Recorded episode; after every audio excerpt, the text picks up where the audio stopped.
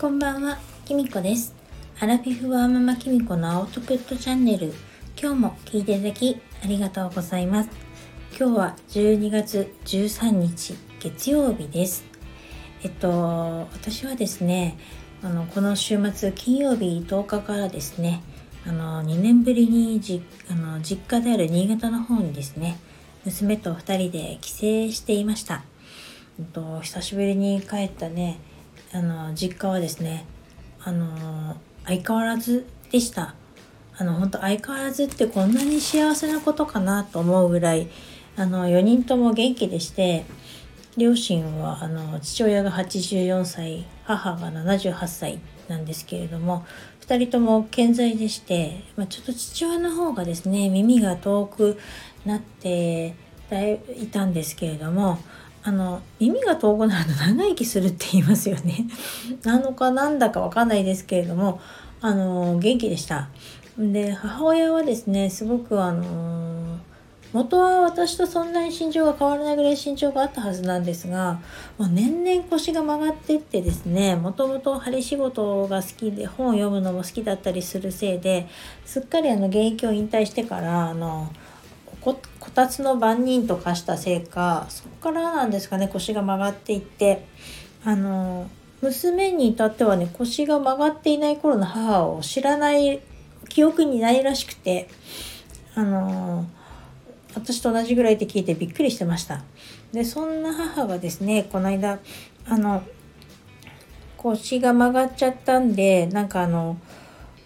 今まで着れた服が着れなくなったらしいんですね。で、あ、着れなくは着れたやつ今着れるものもあるんですけどだいぶ古くなったから新しいものが買いたいということでなんかちょこちょこあの姉弟に連れてってもらったらしいいろいろ連れてってもらったらしいんですけれども見つからなくて私たちが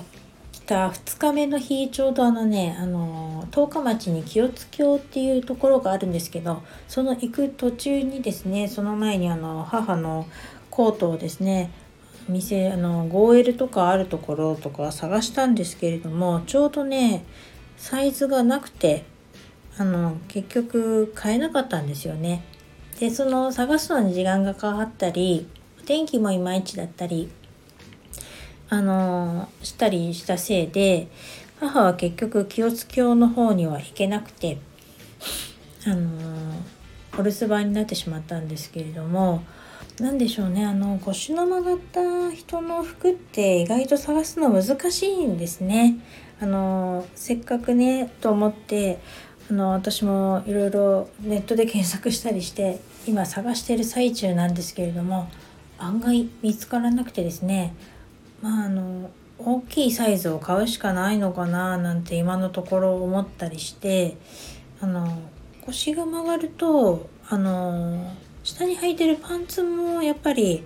あのズボンの方もあの引っ張られちゃって背中が開くような形になってしまうんですよね。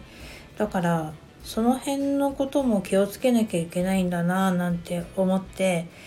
あのいろいろ勉強になりました。今ちょっと探している最中なんですけれどもいくつかカタログをね取り寄せてあの来年の1月10日が母の誕生日なんでそれまでに何かいいコートが見つけられたらなと思っています。なんかねこの3日間私あの家事から離れられるんで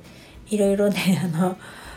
副業のこととかねいろいろやりたい、ね、ちょっとこととかあったんでそれをあのやろうなんて思ってですね読みたい本とかもあったんでそういうのとかいろいろ持っていったんですけれども結局全然できませんでした。あの欲張って 持っていくんじゃなかったななんて思いましたね。あの新幹線はね1時間半ぐらいしかないしなんかあの欲張って持っていったおかげでねあの腰も痛くなっちゃってあの実家の方は椅子で座る生活じゃなくて畳と床にこう直に座るような形にねこたつとかもあの座るような形になるのであのやっぱりそれって結構腰にかかる負担がかかるんですね。だからあのまあ両親もそんなにもう年だし椅子の生活にしてもいいんじゃないかなって思いました。でも床暖房だからすごくあったかいんですけれども喉は乾いちゃうんですよね床暖房。うん。でもなんかやっぱり床暖房座ってると本当眠くなってあの雪雪にならではだななんて思いました。この3日間でねなんか親の老いみたいのを感じてあのしかもですねうちののうちあの両親の他に姉と弟が一緒に暮らしてるんですが2人ともねそれぞれねあの病気持ちなので あの持病があるんですね。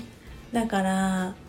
もうちょっと思っちゃいましたね。次はこの4人にこういう元気な状態であと何回会えるだろうか。あのまた誰か一人欠けてないといいななんて思いながらでも口に出すのは嫌だったんで黙ってたんですけれどもあの話そんな風に思いながらこう帰りの新幹線に乗ってたらですね。やっぱり娘が「またみんなに会う時4人揃ってるといいね」とかって言っちゃってあの何回ぐらい会えるんだろうなんて地味に思ってしまったとかって言ってあのまあ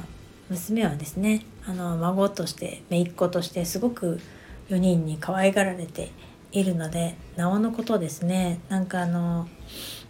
思うものがあったんでしょうね。なんか2人で「本当だね」なんてあの思ってしまいました。あのまあねコロナもねだんだん落ち着いてきたかな。またちょっとね気になるものもありますが落ち着いてきたらあの本当ちょこちょこ帰りたいなってしみじみ思う帰省でした。皆さんはお正月やあの年末とか冬休みにご実家の方へ帰られるでしょうか？あのどうぞ楽しい時間を過ごしてください。私も今回はですねあのなるべく楽しい時間を過ごそうとですね3日間もうとにかくあれもこれもいろいろやってお腹もいっぱいになってだいぶ体重も増えたんじゃないかなって今思っているところです。ですがあのまた懲りずに帰ろうと思っています。なんかちょっとよくわかんない話になってしまいましたけれども今日はこの辺にしたいと思います。それでは今日はこの辺で最後までお聴きいただきありがとうございました。またお会いしましょう。